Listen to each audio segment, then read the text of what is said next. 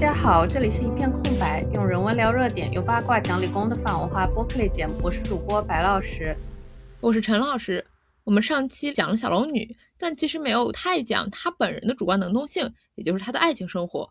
思来想去，感觉还是需要再具体聊一聊小龙女跟杨过他们两个人的爱情关系，因为很显然啊，他们可以说是天生一对的定制恋人了。两个人的感情关系成为了他们人格塑造的重要部分。没有了这段关系，也就没有现在我们知道的杨过和小龙女，他们两个也不会是现在的样子。可以说，这就是最为理想的那种双人关系吧。有缺陷的两个人彼此相爱，克服困难，获得幸福。这个故事模板可以说是很符合我自己的口味，或者说可能就是《神雕侠侣》这个故事奠定了我的一部分阅读爱好吧。其实蛮有意思的一点是，就是杨过喊姑姑喊多了，总觉得他俩好像年龄差很大，比较违背常识似的。但其实真实的年龄差没有很大，更多可能是身份差距。因为在他们俩相遇的时候，本质上小龙女有点像那种已经跳级的大学生，因为她显然是古墓派的优秀学员哈。然后她其实是收留一个留级或者说从全真教那边辍学的初中生或小学生这种感觉。那这个时候，小龙女看起来显然就要比杨过成熟的多，所以那种身份隔差其实蛮明显的。但论年龄的话，其实《神雕侠侣》的故事主要发生时间是杨过十八岁之后，那个时候小龙女二十二，这个年龄大家不成熟，其实也蛮正常的。那定下十六年之约的时候，小龙女二十三岁，杨过十九岁，一看这个年龄，其实他们俩的各种行为就还蛮好理解的。之后就算一别十六年再相逢的时候，他们俩其实都还是挺年轻的，年纪都不大。是的，而且从一开始他们两个人相处的话，因为小龙女自己也是一个被收养的孤儿，她跟杨过是一样的。那在孙婆婆死之后，更是只有他们两个人在古墓里面相依为命。而且小龙女她作为一个在古墓里长大的人，其实对杨过就没有任何的既定印象啊或者偏见什么的。他们两个是一种非常真诚平等的尊重和关爱的。其实这一点还挺有意思的。因为在杨过到古墓派之前，其实可以看到金庸还是花了比较大的篇幅写杨过在桃花岛啊和全真教所感受到其他人的偏见以及其他人的区别对待。对，而且我觉得金庸写这些外界眼光、外界看法，就是要形成一个对比，就是想写杨过跟小龙女之间他们这种非常极端的感情，完全不在乎世界，只在乎彼此。对，就他俩对世界的态度产生，其实也是一个蛮有意思的对位，可以说是金庸一种互补的设置吧。就看杨过，他其实是一个从世俗里然后往外走的一个过程。就他小时候其实是很在乎其他人对自己的看法的，因为小时候被世界伤害，作为一个孤儿小混混流落街头，他其实知道花花世界，但他没有真正的经历过。那到青少年时候杨过，他还对花花世界有所好奇。那这个时候，我感觉他想法还挺就是传统起点男主那种锱铢必较的。但是在失去小龙女的十六年，其实是一个他对这个世界失去兴趣的过程。他意识到了那些世俗的东西就挺没劲儿的。哪怕他后来实际上有了力量，在保护和帮助那些被伤害的人，而且因此获得了其他人的尊重，这是他小时候一直渴望获得但却很难得到的东西。但这个时候，其实他本人就真的没有那么 care 了。那他这个时候的做事，其实更多是某种赎罪和积德的心理，都是他想早一日见到小龙女，希望小龙女身体能好。哎，这一点就是金庸给他的心理描写，其实写的还是蛮具体清晰的。所以之后十六年过去，然后发现小龙女没有来，他就直接跳崖殉情了。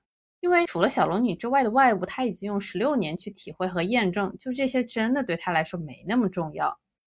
是的，因为很明显啊，在这个时候还是金庸早期作品。那时候的金庸，他本人也还比较相信这个一生一世一双人这种话，因为《神雕侠侣》啊，它这里面金庸用了一个非常严谨的分别十六年的客观事实，包括杨过本人在这十六年中的心理活动，都是想去证明啊这个话是真的的。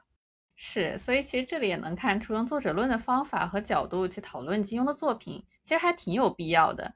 因为他这些作品里面想要表达的主题啊，还有人物的情感关系，其实都有一个还挺清晰的变化脉络，所以我们也可以用一些恶意去揣测他新修版的一些个人动机哈。是的，是的。那跟之前白老师讲的那个杨过的相对的话，小龙女其实她是从一个出世的状态走入世俗的过程，因为她本人啊一开始其实是有点道家那种出世修炼的意味，包括李莫愁其实也是道姑嘛。因为其实首先他们生长环境就非常的真空无菌，从小练的那个古墓派与女工养生修炼，又需要去断情绝育，可以说是兼具了道家和佛家的两家基础。就连一灯大师也夸他有慧根啊。这里有一段非常有意思的原文啊，他说一灯他从怀里取出一个鸡蛋，问道：“这世上是先有鸡呢，还是先有蛋？”小龙女答曰：“蛋破生鸡，鸡大生蛋，既有其生，必有其死。”那这里这个看破生死的慧根，其实是有一点那种万物为空的感觉，就不光不在意世界，连自己的性命也不在意。而唯一牵挂小龙女心绪的，其实只有杨过。这个点其实，在原作里面体现的就非常明显啊，有很多次小龙女就她既不 care 世界，也不 care 其他人眼光，只 care 杨过的描写，包括她说生死有命，人生无常，因缘离合，岂能强求？故而又能伤人，你别太关怀了。这是他自己中毒要死的时候，但他所关心的还是杨过在为他伤神这件事情。是的，就金庸也说，杨过和小龙女其实都是至情至性的人，所以才能经历种种波折，两性未改。那杨过至情至性很好理解，其实这个性格从小就能看出，他对自己哪怕只是有点好的人，他都掏心掏肺的想要去回报。而那些对他有偏见和对他不好的人，他就很敏感，能发现到，而且他也会想办法要报仇回去。这个性格特点其实还挺鲜明。那小龙女的话，给人的感觉相对是比较冷的，所以她至情至性，就理解起来可能没有那么容易。嗯，这一点的话，我觉得小龙女实际上看起来那个冷冰冰啊，不动情绪，实际上是因为她修炼的那个玉女心经导致的啊。这个武功的部分，我们后面会详聊啊。总之。小龙女她本人的性子其实也是很烈的那种，她本身的性格特征还是挺突出的。这一点其实跟杨过也是有相似之处的，就是她其实很倔，属于吃软不吃硬的那一种。从一开始她收留杨过也能看出来这一点。而且啊，这样她的话，虽然大部分时间对整个世界啊好像没什么所谓啊，一副无可无不可的样子，但是就像李莫愁去逼问她古墓出口的时候，那她就拼着被折磨也绝不松口，着实是一个外柔内刚的人嘛。嗯，是，其实外也不能算特别柔，她就是长得很美。大家对小龙女的既定印象，感觉有点被长相还有后面的一些影视形象所欺骗的感觉哈。那小龙女在古墓教杨过的时候，其实下手就挺狠的，揍小杨过屁股也还是揍的。原文说是小龙女她虽然不通事物，但对付心中恨恶之人，下手时却半点也不留情。可见，如果真的动手，他还是完全不含糊的。但小龙女就是一个心挺善的人，而且总是记人好处。她真正恨恶的人，其实根本就没有很多，有时候甚至都有点呆萌的属性了。就像这样，因为她不像杨过那么记仇吧，就对比之下显得就更温和一些。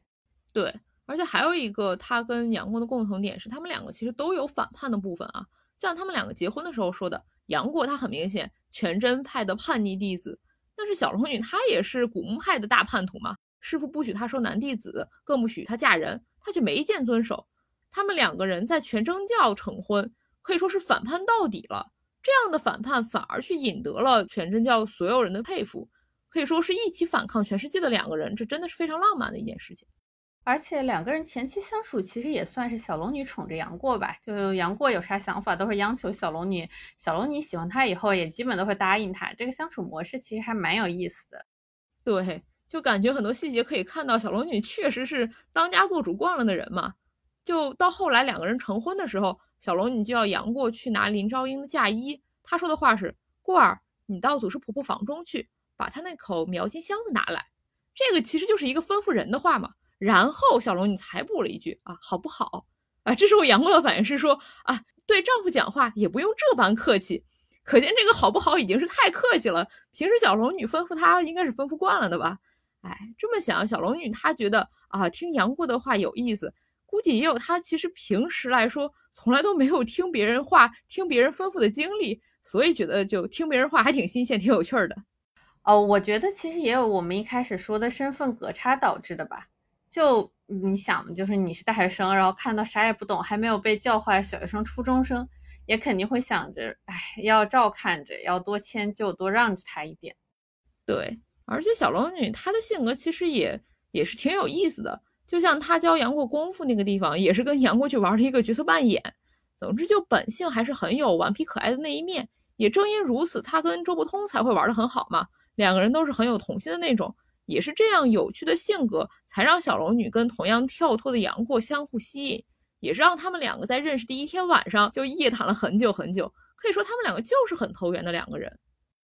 对金庸写的这两个人就完全是又互补又相似的。那本质上小龙女就应该被杨过这样的人吸引，因为该说不说，古墓应该生活真的还蛮无聊的。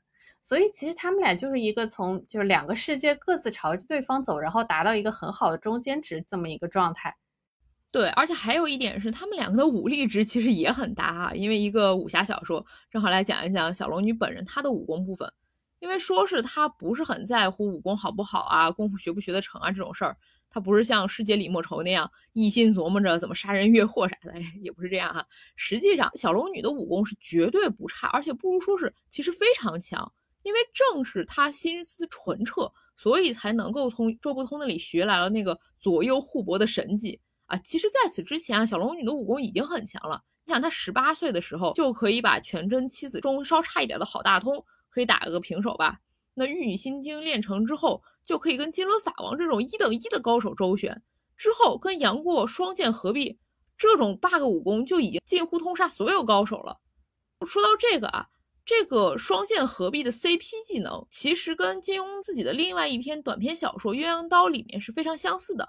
《鸳鸯刀》里面的设定是有一对非常相爱，但是总是伴随吵架的夫妻，遇到了一位高人，想要帮他们两个同心协力。就教了他俩一套必须配合着才能发挥最大威力的刀法。其实这个就跟双剑合璧一样啊，是一个非常明显的比拟和表达。说白了就是说，你真爱的两个人要一体同心，差不多就有点迪士尼电影《真爱之吻》的那个意思了。对，但是鸳鸯刀是夫妻定制，但玉女心经其实没有这种限制，而且它一开始就是两个妹子一起练的嘛。那双剑合璧其实是林朝英他设计出来，想要跟王重阳一起用的，所以才是一个是玉女剑法，一个是全真剑法。本质上其实是他为了自己跟王重阳量身定制的嘛。哎，这就得说林朝英是真的牛啊！你想，全真剑法在江湖上也就是一般般嘛，那他加了一半股权之后，就变成无敌剑法了。除了不致命、不杀人以外，简直是所向披靡啊，是非常无敌的防守技能了。是的，所以说祖师婆婆真的是一个很牛逼、很有天赋的人，就是看人眼光出了点问题，她非要死磕王重阳这一个人。但是，哎，虽然林超英确实是死磕他一个了，不过你想想其他男的，那金庸武侠世界里面，哎，确实都是渣渣。那王重阳相比之下也不坏了。对，所以林朝英就在他一棵树上吊死了嘛。就是王重阳确实还行，就是比较别扭。说起来，他就种种特征还挺像 gay 的。你看他也没传出其他任何绯闻，也没有其他激进对象。对林朝英也是，不管他怎么折腾，他都拒之门外。这个这个也完全不是没可能啊。可能正因为他是 gay，所以反而显得呃超凡脱俗、与众不同了。林朝英才那么喜欢他吧。但不管怎么说，你看，就算就是最后各种原因，他没和王重阳恋上，他和自己的侍女恋，不是也挺好的，完全没问题嘛。所以李莫愁就真的该跟小龙女一起练啊！你看我这是不是给他们都安排好了？哎，你这已经跑题了，跑题了。我们说回那个之前的双剑合璧啊，其实这个隐喻剑法还有一个很有趣的点是，从小龙女跟周伯通那里学了左右互搏之后，他就可以自己一个人使双剑合璧了。然后他就突然可以单挑全真教，加上蒙古四大高手，加上金轮法王，彻底进入无敌状态啊！可见就找到一个真正的真爱相伴一生啊，这很好，很不错，很厉害。但本质上，你自我之爱才是最无敌的，绝对不会出岔子，也绝对不会背叛你。哎，虽然说 金庸本人可能就没有这个用意啊，但是这个解读其实也蛮有趣的。总之，其实对于小龙女本人来说啊，以她的个人能力。只要不自暴自弃、乱嫁人、嫁到绝情谷去那种，一个人自我关爱就很好。他不光武功高强，独自生活能力其实也是非常强的。可以看到啊，他几次跑路其实都是过得还行，只有乱嫁人那次啊，后续麻烦是比较大啊。其他两次都好好的嘛，甚至他最后跳崖到绝情谷底，他都过得超级好，自己盖了一个房子啊，还不是说搭个棚简单凑合一下，他是复原了古墓墓室，哎，真是说太有生活情趣了。啊，这一点其实就可以对比同样掉到下面的头仙池，虽然他掉的那个洞里确实资源过于匮乏了一点，但他基本就是完全逃枣树底下，然后也彻底放弃了就是正常生活，一点点提高自己生活的想法和努力都没有。可是可以说反派和主角真的是性格决定命运呀。哎，所以说小龙女她这个主角就真的是非常的热爱生活。又毫不执着，拿得起放得下，又能够在实践中保持他的热爱和动力，就是确实太牛了。对，呃，像正面一点的其他配角，比如说周伯通和英姑，其实也都还蛮会生活的。尤其周伯通嘛，他还找了个百花谷去养蜜蜂，过得不要太舒服。所以说，小龙女跟他也很有相似之处，就很能玩在一起嘛。对，总而言之，就聊小龙女的武功来说，她虽然说是不在意武功高低，但实际来说就是一个超强的超一流水平。这可能就是道家大赢若虚的道理吗？他学武功从来也不是说为了争第一啊、变更强啊，或者杀人寻仇啥的，这可能就相当于是不为了高考而学习啊，可能这才是真的爱吧，是吧？所以说，就是小龙女和杨过从武林高手的角度看也很般配嘛，两个人完全就是强强。嗯，不过我们刚刚其实说的都是小龙女和杨过一些很般配的地方，但是当然，其实他俩也不完全都是这么好的部分。不过我得说一句啊，以下我说的都是我作为读者的感受，很显然，这些我觉得是问题的地方，杨过和小龙女他俩完全不觉得是问题。就我觉得小龙女的问题就是她平时跟杨过是有说有笑，但真正遇到事的时候，完全没想过要跟杨过沟通的。他跟杨过四次分别，基本上都是他一开始觉得有问题，就立刻跑路了。但凡他如果多说一句、多问一句，可能就没后面的事儿了。看到我在书外面为他俩干着急，很痛苦。但是说小龙女她就是这样一个性格嘛，像前面我们说了，她对什么事情都是很有自己主见的，而且她生活环境里就没几个人，那个孙婆婆还是照顾她的人，杨过是她徒弟，都是要听她做主的。她做事习惯了自我决断。根本就不需要跟人商量、沟通啊啥的，人家自己过得挺好的，也没有人跟他说过啊，你要多说点话，要看别人的看法什么的啊。当然啊，这些在某些人的评述里面说啊，小龙女你这些啊不说一句话就跑了，是说对杨过的一种成全，一种女德体现。怎么说呢？我觉得大家开心就好吧。是，就你这么一说，我会感觉其实可能本质上还是让杨过得背点锅，因为他每次小龙女不告而别的时候，他本人其实都狠狠吃了大亏。但是他历经千辛万苦找回小龙女以后，他又完全不 care 这个问题了，也不去问一句，哎，发生了啥？你咋就走了？或者你离开我的时候是怎么想的？啊，虽然这当然也是一个他的优点，就是不责怪、不追究、不计较。但是你说你都吃这么多亏了，你就跟小龙女说一句：“姑姑，下次走之前能告诉我一声吗？”就这一句话，我觉得可能都够了。主要是他不说，小龙女就肯定不知道啊。啊，虽然说这肯定也是编剧开关的一部分，毕竟情节推动全靠这个。哎，但就是看的作为读者的我痛苦面具。哎，主要是只要他但凡说一句，小龙女肯定就会听的。那情侣再契合，那你说两人之间的沟通也是很重要的嘛？不过说实话啊，我其实觉得小龙女她每次跑路，其实也都有她自己的理由的。那正好讲到这里，我们就来细细说一说这四次跑路、四次分别吧。那首先啊，就最早来说，杨龙两个人他在古墓里虽然说是一个日久生情、互相深爱，但是其实没有什么啊，我们就是一对恋人这种自知。就像金庸原文中说的，说。自从他们在古墓中共处，早就是这样了。只不过那时他不知道这是为了情爱，杨过也不知道，两人只觉得互相关怀是师傅和弟子之间应有之义。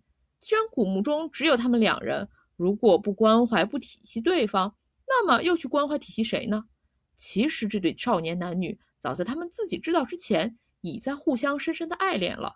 直到有一天，他们自己才知道，绝不能没有了对方而再活着。对方比自己的生命更重要过百倍千倍，那确实啊，因为就像书里面也说，就每一对互相爱恋的男女，可能都会像刚刚说的那样想，但是只有真正深情的人，就是天生至情至性的人，这样的两个男女碰在一起，互相爱上了，他们才会真正爱惜对方，甚至远胜于爱惜自己。那小龙女和杨过两个就是这样至情至性的人，他们在各种磨磨痛苦之中，就更加发现了自己对对方的爱有多么的深切，所以每次分别才会让他们更进一步认识到彼此的感情，进一步的去推动这个关系啊。当然，其实我觉得这也是一对就是基庸高度提纯化，然后注入自己理想和期望的一对小情侣。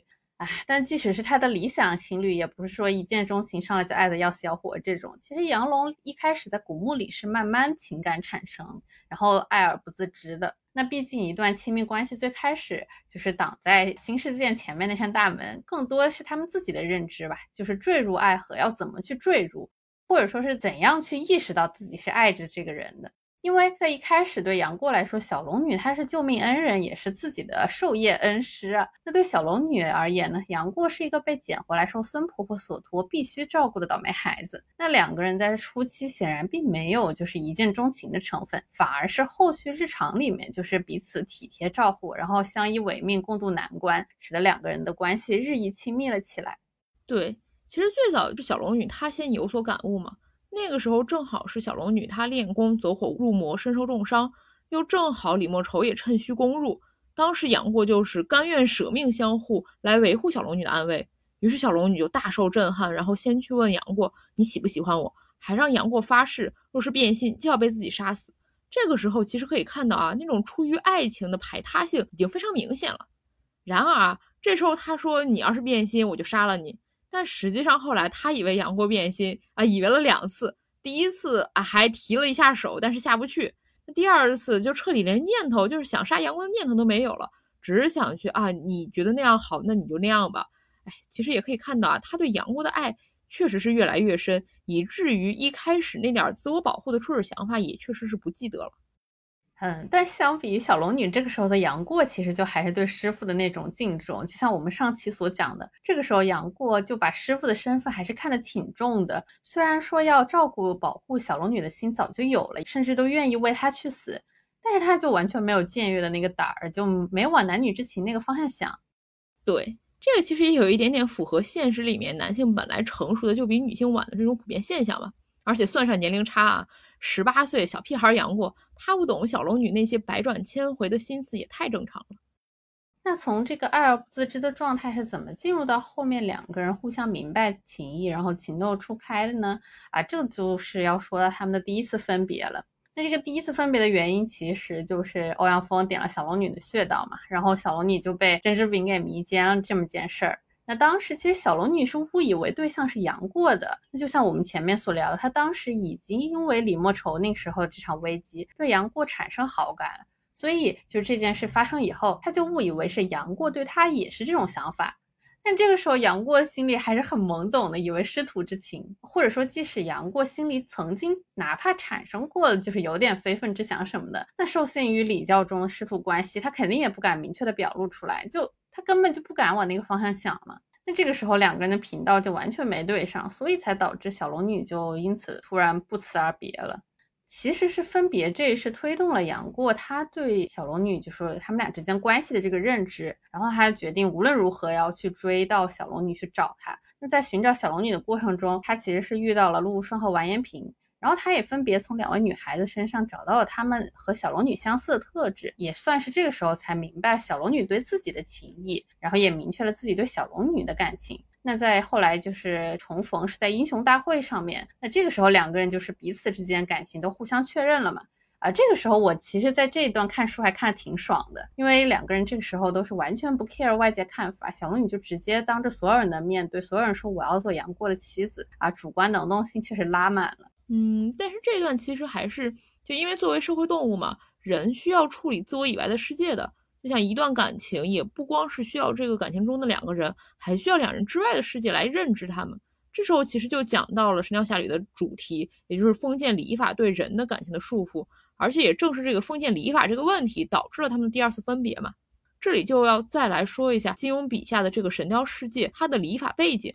那原文是说啊，其实。君臣、父子、师徒之间的名分要紧之极。所谓君要臣死，不敢不死；父要子亡，不敢不亡。而武林中师徒尊卑之分，亦是不容有半点差池。说郭靖训斥杨过啊，已经是怜他孤苦，语气温和到了万分。换做别人，早已小畜生、小杂种的乱骂，拳头板子加头加脸的打下去了。那可以看到啊，一种师傅对徒弟啊随便打随便骂的这种情况下。这种严峻的阶级礼法束缚下，杨过和小龙女这个师生恋，他们的爱情就是一个大逆不道之举，因此才会有了他们两个的第二次分别和两个人分开之后的各自自我成长，以及对这个礼法世界的有意识反抗。是的，那这个第二次分别的直接原因，应该就是黄蓉所说的话了，就是他跟小龙女说的，就你们俩这个样子，那大家肯定都会看不起你们的。那杨过后面要怎么自处啊？所以就这个话就导致小龙女离开，呃，从而也是让杨过开启了他 fuck off 整个封建礼教的这么一个坚定的路线。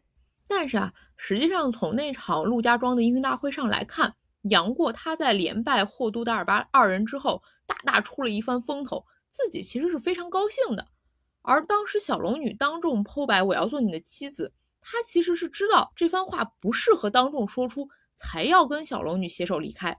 也就是说啊。这个时候，杨过其实确实是对外界的评价还是有所在意的，甚至他也确实是还留恋着那个花花世界啊、万丈红尘啊。他对礼教的那种反抗，还是某种叛逆心理，一种非理性的意气之争。就像我们前面说的，他就是这种这样性格的人嘛。你越是管他，越是不愿意。而小龙女才是真的，她本来是对世人看法毫不在意，别人瞧我不起，那打什么紧？因此，小龙女第二次离开，也不完全是出于他自己的主观臆断嘛。而是那时候杨过也确实还在意世俗评价，留恋那个世俗环境。是，所以就是某种意义上说，小龙女那个时候对他的判断也不能说是错吧。如果真的就在这里继续勉强下去的话，呃，一是很难说两个人的结局真的会好吗？二是的确也不太符合小龙女的个性。对，因为实际上杨过他是要经历了他们这次分别，要到他们第二次团聚之后，才会有说。自经绝情谷中一番出生入死，更将机密普天下苍生的礼法习俗丝毫不放在眼里，心想偏偏要让世人皆知我杨过乃是娶妻为师，他其实是要后面才能够成长的。是，就第二次后面的第二次分别，那那个杨过和小龙女两个人遇到的问题，其实就是相当于是一种诱惑了。因为对杨过来说，就是诱惑是其他的女性，然后以及就是花花世界，就是江湖上各种奇遇啊，甚至是顺从礼法的两全，也就是黄药师给他的选择。嗯，但小龙女其实也有诱惑，不过相比之下，可能没有杨过的那么诱人。小龙女有啥诱惑？就公孙止糟老头，那能叫诱惑吗？呃，公孙止肯定不是，但是就是那种生活应该算，就是顺应主流的那种啊，知恩图报，嫁人为妻。呃，对于小龙女来说，就是这次分别之后的经历是她在爱情里面受挫嘛，就是对没有爱情的婚姻这种主流生活的一种尝试。呃，其实这就也还挺像非常多现代女性都经受过的困扰。那爱情不可得，听从规训，走一个主流生活，好像也不那么坏，毕竟大家都是这么过来的嘛。那作为一个主流群体，至少可以免受做一个离群者的痛苦，也可以免受旁人的眼光指点，甚至也可以说就是。啊，这些苦大家都吃，活在这个世界上就得吃的这种苦嘛，就也可以这样来安慰自己吧。嗯，这样说的话，其实也是，而且尤其是杨龙本来他也是一个相当于比较少数的爱情嘛。那对于另外一些爱情比较离经叛道的群体，也是性少数，他们那爱情之路确实可能会给不止说自己啊，甚至给你爱的对方也会带来很多的麻烦啊、痛苦。也很多人就是会因此去选择所谓的回归主流。过一种所谓正常的生活，进入到那种没有爱情的婚姻中，而这种婚姻，这种所谓的正常生活，真的能够令人满足吗？在你有所爱的时候，你真的可以适应这样的生活吗？嗯，显然对于小龙女来说，她是不能的。其实这里我想岔开一句，那小龙女她本来在古墓里待得好好的，她是因为与杨过相知相爱，所以才意识到了世俗礼法和旁人眼光。那甚至就是在这个第二次分别，是为了不让杨过背负这个伦常的压力，她自己选择主动离开之后，还自暴自弃的觉得啊，我还是得找个人嫁了。你说这所谓的世俗给孩子祸害的，还不如从来就不知道不被影响呢。要是按我们第一期所说的，和师姐李莫愁，安心在古墓修炼，还不知道后面会多幸福多自由呢。那毕竟武侠世界实力也是自由的必要条件。他俩后面如果自己修炼，肯定实力很强的。哎，只能说遇到男人，某种意义上也是不幸的开始吧。哎，是的，古墓派大家都是被男人祸害了啊！而且啊，这里还有一个点啊，就是小龙女她要嫁的那个人是绝情谷主。这个绝情谷，它的设定来说，就是一个反人性的一个迂腐规矩化身。它这个谷里面不动荤腥，不吃酒肉。说谷中弟子年纪不大，言行却迂腐拘谨，从未见四人有哪个脸上露过一丝笑容。虽非面目可憎，可是言语无味。这个就使得小龙女的这段婚姻尝试，我觉得它是更有一种隐喻色彩了，因为它就是对那种压抑人性、压抑情感的封建传统。包括女性就应该结婚生子，而不是顺从自己心意，这种所谓公序良俗的直接谕旨。所以也正是在这段经历之后，小龙女她意识到传统规训式的那种妻子责任和角色并不是她想要的。小龙女她在第二次分别到重逢的过程中，其实是一个对女性婚姻规训的反叛。她在绝情谷遇到了杨过，重新了解了杨过的心意之后，态度之坚定，也是坦然直面自己内心真实想法的那种勇气，其实非常有魅力的一个女性形象，绝对不是大家刻板印象里的那种啊空白的美女画像了。呃是，然后还有就是，就是他们第二次重逢是发生在绝情谷嘛，这里还引入了一个情花的比喻，也引入了就是负面爱情公孙止和裘千尺这一对怨侣的对比。呃，但是这个过程产生了新问题，就是啊，杨过与多位女子可能发生了一些纠葛，因此导致了第三次分别。也就是小龙女听到就是杨过当时为了救大小五乱说的，说他要娶郭芙，就误以为他的确已经决定要娶郭芙了。所以他就决定自己离开。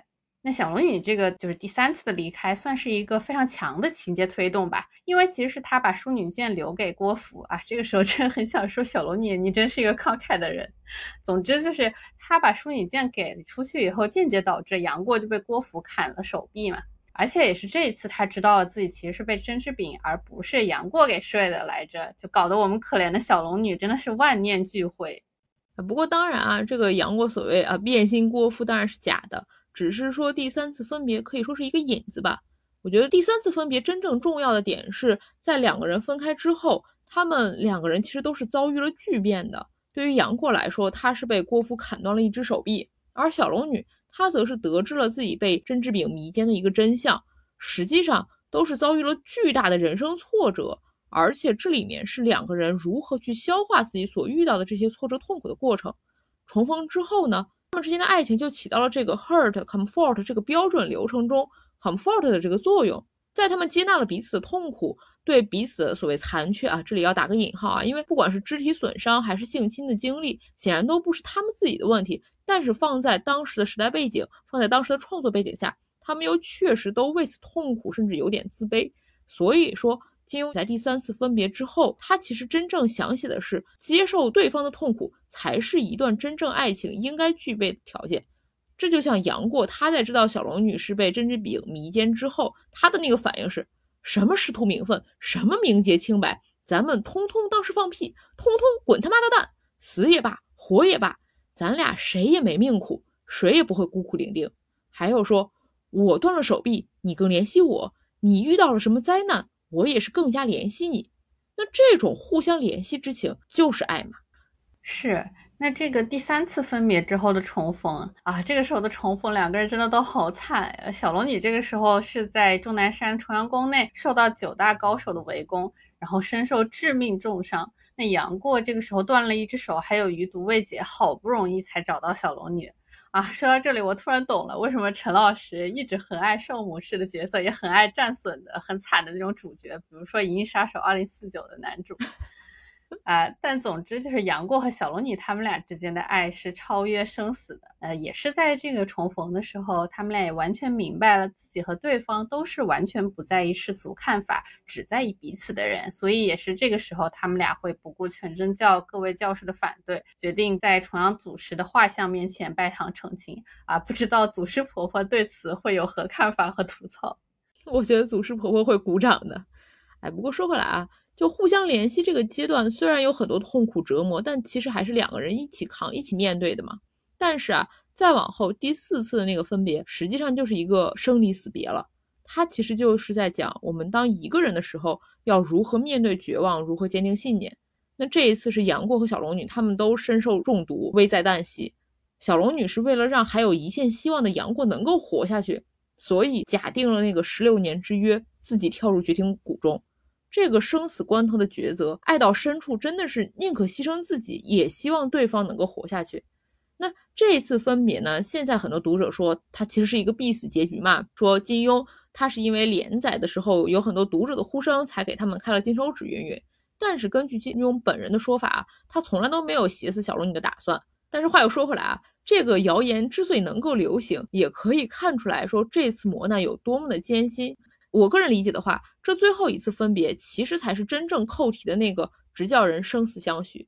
正如《牡丹亭》中所说啊，情不知所起，一往而深。生者可以死，死可以生，生而不可与死，死而不可复生者，皆非情之至也。那杨过和小龙女就是因为他们情之至，所以才可以死而生，所以才可以团圆嘛。接受了双方的全部之后，还要去接受这个残酷命运的分别和漫长时光的无望，九死其犹未悔，可能这才是真正的爱的最高境界。而且杨过也真的就是信守了十六年之约，那十六年一到，等不到小龙女，他就果断跳崖准备殉情了。啊，当然啊，这得说，得亏金庸还是很亲妈的啊，毕竟这段怎么看也是寄托了至少当时金庸幻想中那种理想爱情嘛。所以说，月下深谷的杨过和小龙女都没有丧命，然后小龙女甚至也没有死，而是在谷中还大搞基建，伤也好了，毒也好了，所以他们两个再度重逢是一个大写的 H 一，哎，最后骗到了我们这些读者的好多眼泪，还是非常感慨的哈。不过这里其实我有觉得有一个蛮有意思的事情哈，就是呃，就像刚刚陈老师说的，就是之所以金庸打算写死小龙女的这个说法这么流行，也是因为就是明明小说前面说那么难的啊，跳崖中毒啊，都是根本就没有救的事情。结果他俩居然都可以治好，然后也都没有死，呃，确实是大写的主角光环的待遇看起来有那么点离谱了啊！这里其实我有个拍脑洞的看法，就是呃，类似呃一九一七，就是萨姆门德斯一镜到底那个战争电影一九一七里面，那主角在后半段成功送信，到底是真实的还是虚假的？因为，呃，其实他能够成功送信也很像主角光环嘛。那这里其实也有一种解读，就是说完全可以理解为主角当时从飘满樱花的河上醒来的时候就已经是梦境和幻想了，就是说他其实，在那个时候可能就真的已经死了，后面都是虚假的。另一个就是类似的例子，就是像呃燃烧，就是李沧东的电影，那其实结尾的时候，刘亚仁所饰演的主角去捅刀那个就是男二号嘛，完全是第一人称叙述性轨迹的一个脑内幻想。也不是真实的场景，啊，所以说同样的来看这个的话，那杨过十六年以后，他一心寻死跳下山崖之后所发生就是他也没死，小龙女也没死，那这之后发生的这一切到底是真是假？其实完全可以是模糊的呀，就全看大家怎么理解，也可以说是因为自己过于渴望所产生的一些幻想。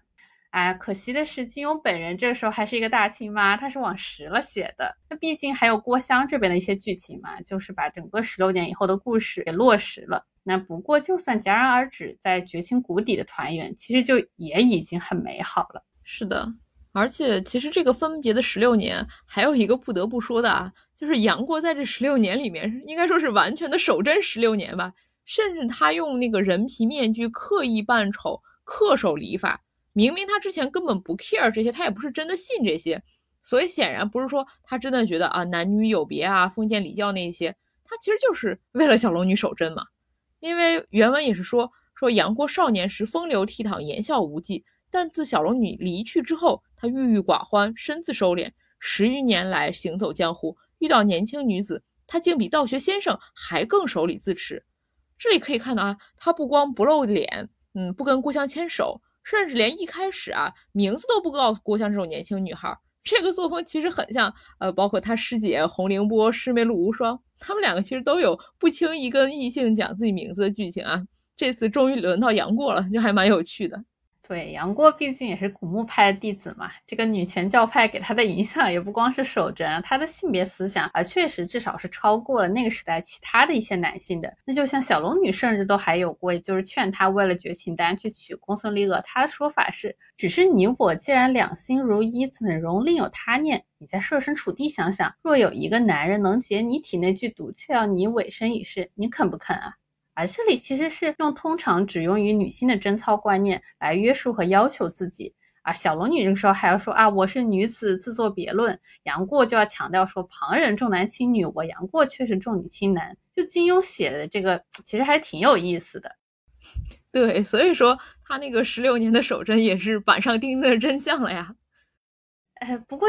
这么一说的话，他俩之前有发生关系吗？他俩好像也没有真的发生关系吧，就是至少没写。两人重逢的时候也是一个睡床，一个睡绳子。那连新婚当晚也是练功疗伤去了，就非常的忙呀。应该说整个三连版就整体都不太强调他们俩之间的性吸引力，更多是从情感出发的。是的，是的，我还蛮喜欢这一点的啊。不过呃，三连版里其实也有一点情欲的部分，但是实际上是从小龙女的角度写的。是在两个人定情之前，小龙女其实在古墓里就有点动心，她跟杨过躺在棺材里，就想要杨过要是能来抱抱自己就多好啊。但是杨过就非常守礼，那时候一动都不敢动。小龙女还挺失望的，就啊，这个情绪处理在我看来就还挺好的。那可能是因为女性她在一个传统的规训中有一个刻板印象，就是不看重肉体欲望，通常就是因情生育，那欲望就可以变成一种感情的体现。那这个情欲萌发就很容易被理解成是小龙女爱情萌发的一个象征，而受某些男性刻板印象的拖累啊，换成男性杨过，如果他想要去摸摸小龙女哈，那显得就有点敬业上头，就很猥琐了啊啊！还有一个得说的是，就这里小龙女她的很多的情欲幻想，其实也是那种被动角度的，就她想要的是杨过过来抱抱自己，而不是自己主动上手了。就一方面啊，我不是很喜欢这种女性幻想就是一个被动的这个事实。但是也得说啊，就这种被动式的幻想，显得就不是那么肉欲，而是更有那种感情的感觉了。那对比一下啊，呃，三连版跟最新的世纪新修版相比，在世纪新修版里面就加了一些很奇怪的杨过，应该是写他意识到自己对小龙女的爱啊，但是是以一种情欲的方式来写的。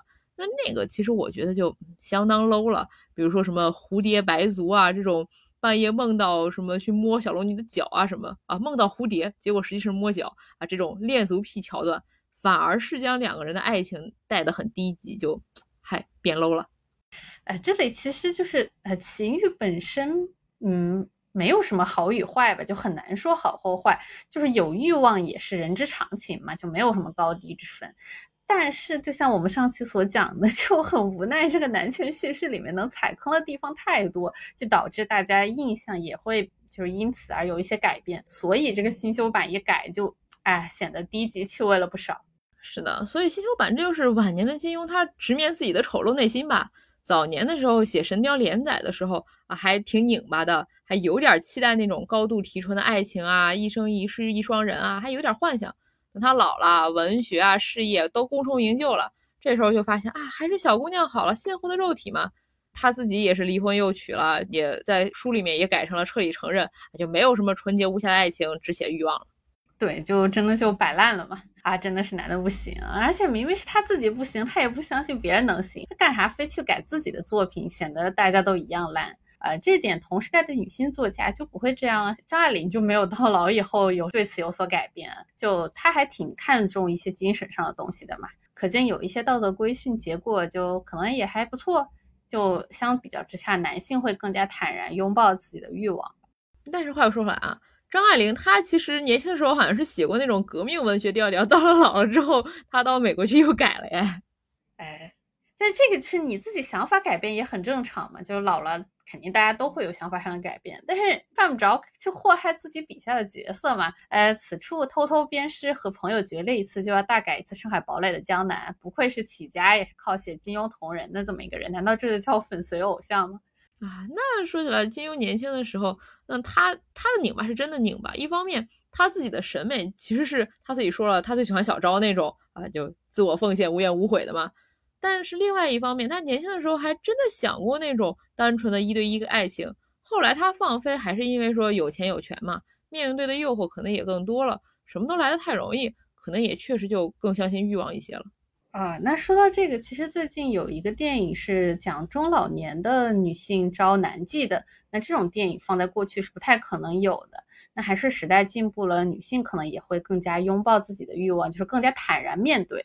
啊，一方面就是欲望当然是重要的，但我同时也觉得精神是更重要的呀。大家都更纯粹、更精神一些不好吗？哎，欲望这个东西，难道就非得异性吗？也不是啊，追求精神上的爱情和自己获得欲望满足完全不冲突啊。嗯，是的，是的，我非常认同这一点。那说到这种女性欲望，那《神雕侠侣》里面还有一个问题啊，就是他对男女欲望的不同书写和解读方式。里面有提到杨过，他对小龙女初见就有那种脸红紧张，但是我个人觉得这个其实是不能算一见钟情啊，因为毕竟大小五看郭芙也是这个反应，但是后来果然都分了吧？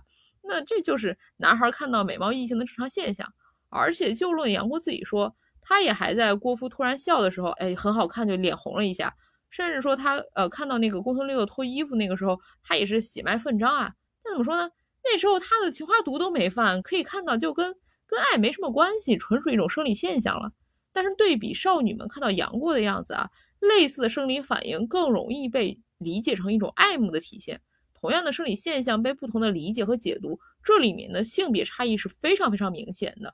这就跟那个情欲描写的两性的刻板印象偏差，感觉是出于非常相似的文化烙印了。是的，但实际上就是，难道这些写的其他的少女们真的就有多爱杨过吗？就像我们其实，在第一期聊过的，所谓一见杨过误终身，可能更多是其他男性不行，以及一些普通的就是那种啊恋慕之情吧，甚至可能都比不上女性自己之间的情谊，真的也没必要看得太重。那不过这些《神雕侠侣》中的就是女孩子们，或者说就是啊所谓的杨过的红颜知己们，其实有很多可以讲的东西，他们自己也都有各自的故事和行事动机。呃，我们打算放在下期好好的聊一下《神雕》里面的其他女性。另外一个很有意思的事情是，就在某些人眼里可能是很花心的杨过，但其实已经是金庸把他当做就是寄托自我理想的情圣来写的了哟。哎，怎么说呢？可见大家对于亲密关系的理解和定义真的是相当的不同啊。是的，是的。那我们就来看一下《神雕侠侣》里面他对亲密关系或者说爱情的各种隐喻吧。那首先大家都非常熟悉的情花，原文里的描写是它入口甘甜，回味苦涩，而且遍身是刺，你就算小心万分，也不免为其所伤。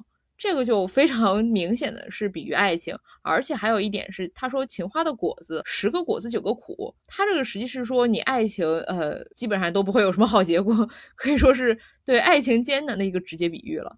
那另外一个不是很直接的比喻，其实是武功啊。首先啊，小龙女和杨过的那个玉女素心剑法的双剑合璧，这个就跟我们之前说的，就像鸳鸯刀一样，他想写的是理想爱情的威力。是说互相守护，将对方的安危放在自己之上才能发挥，也是说金庸对理想爱情的一种寄托和想象吧。那这时候其实可以看到啊，林朝英他的这两套武功，一套玉女心经专克全真教，就把全真剑法全拆的一览无余了，可以说是；另外一套这个双剑合璧，又可以配合全真剑法上一个 buff，直接无敌。王重阳他来破解玉女剑法的话，他还只能照抄九阴真经。哎，可以说两个人高下立见了。王重阳算什么什么五绝之首啊？当然是林朝英最强。那这个时候再说一个相对比之下的啊，就是公孙止，他也有一个刀剑合用的东西，但是他那一套就是泾渭分明的金刀黑剑。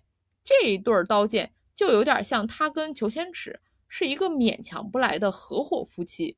那合伙的时候呢，固然也还行嘛，那个血性骨也算是比较旺盛，但本质上两个人就是不搭嘎。因此，就像公孙止那个金刀黑剑，一旦被人识破就不管用了。他们这对夫妻撕破脸的时候，也就是变得非常难看啊。是，呃，还有一个想可以说的，就是有隐喻意味的武功，就是他们古墓派自己的玉女素心经嘛。那小龙女的师傅其实就对他说过，说，呃，你所练的功夫乃是断七情绝六欲的上乘功夫，日后你若是为人流了眼泪，动了真情，不但武功大损，且有性命之忧，切记切记。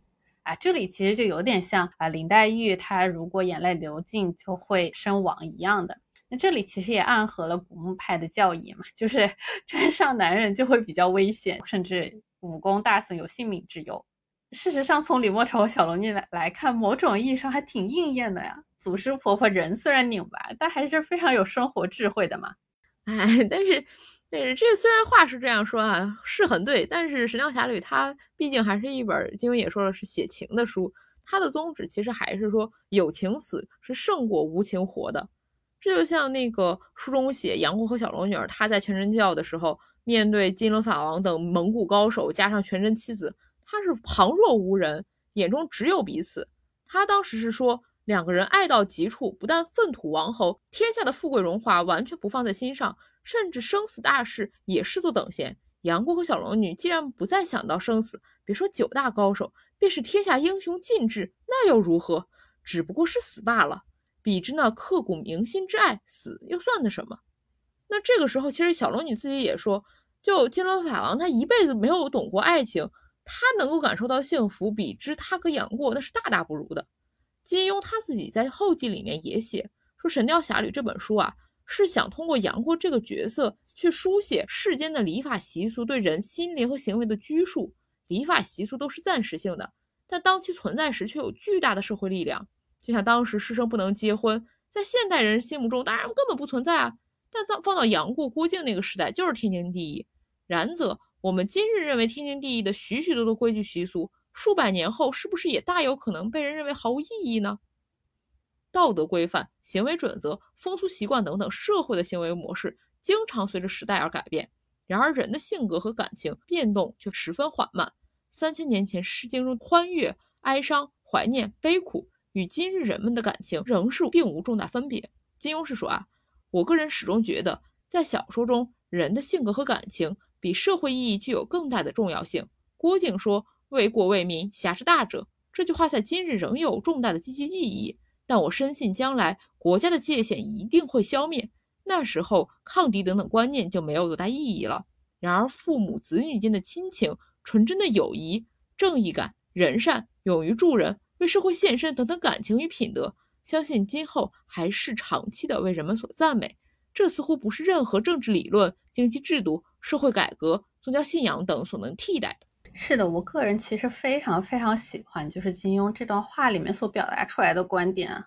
但很无奈的是，几十年以后的今天。对人的束缚其实是越来越紧了，呃，大家也会用自己的看法去审判几十年前书里面的角色，或者说甚至会去错误的解读金庸的意图。我甚至看到了一些完全相反的解读方式啊，也是有点哭笑不得了。哎，就包括金庸这个侠之大者为国为民吧，他自己对此事的看法也是几经转变。而杨过其实就是他笔下一个完全不 care 这种名声的非传统大侠。啊，这也被某些人认为是杨过的黑点，哎，也是挺有意思的吧？那出于我自己个人的审美取向，我是觉得金庸对这个问题的看法转变相当的有趣。那我本人是更喜欢就是像杨过和小龙女这样的角色的，我真的还蛮喜欢他们俩的。哎，所以说金庸对这个问题的看法转变啊，这些就是等我们再聊一聊金庸的其他一些作品，就是再攒攒以后系统性的再讲一讲吧。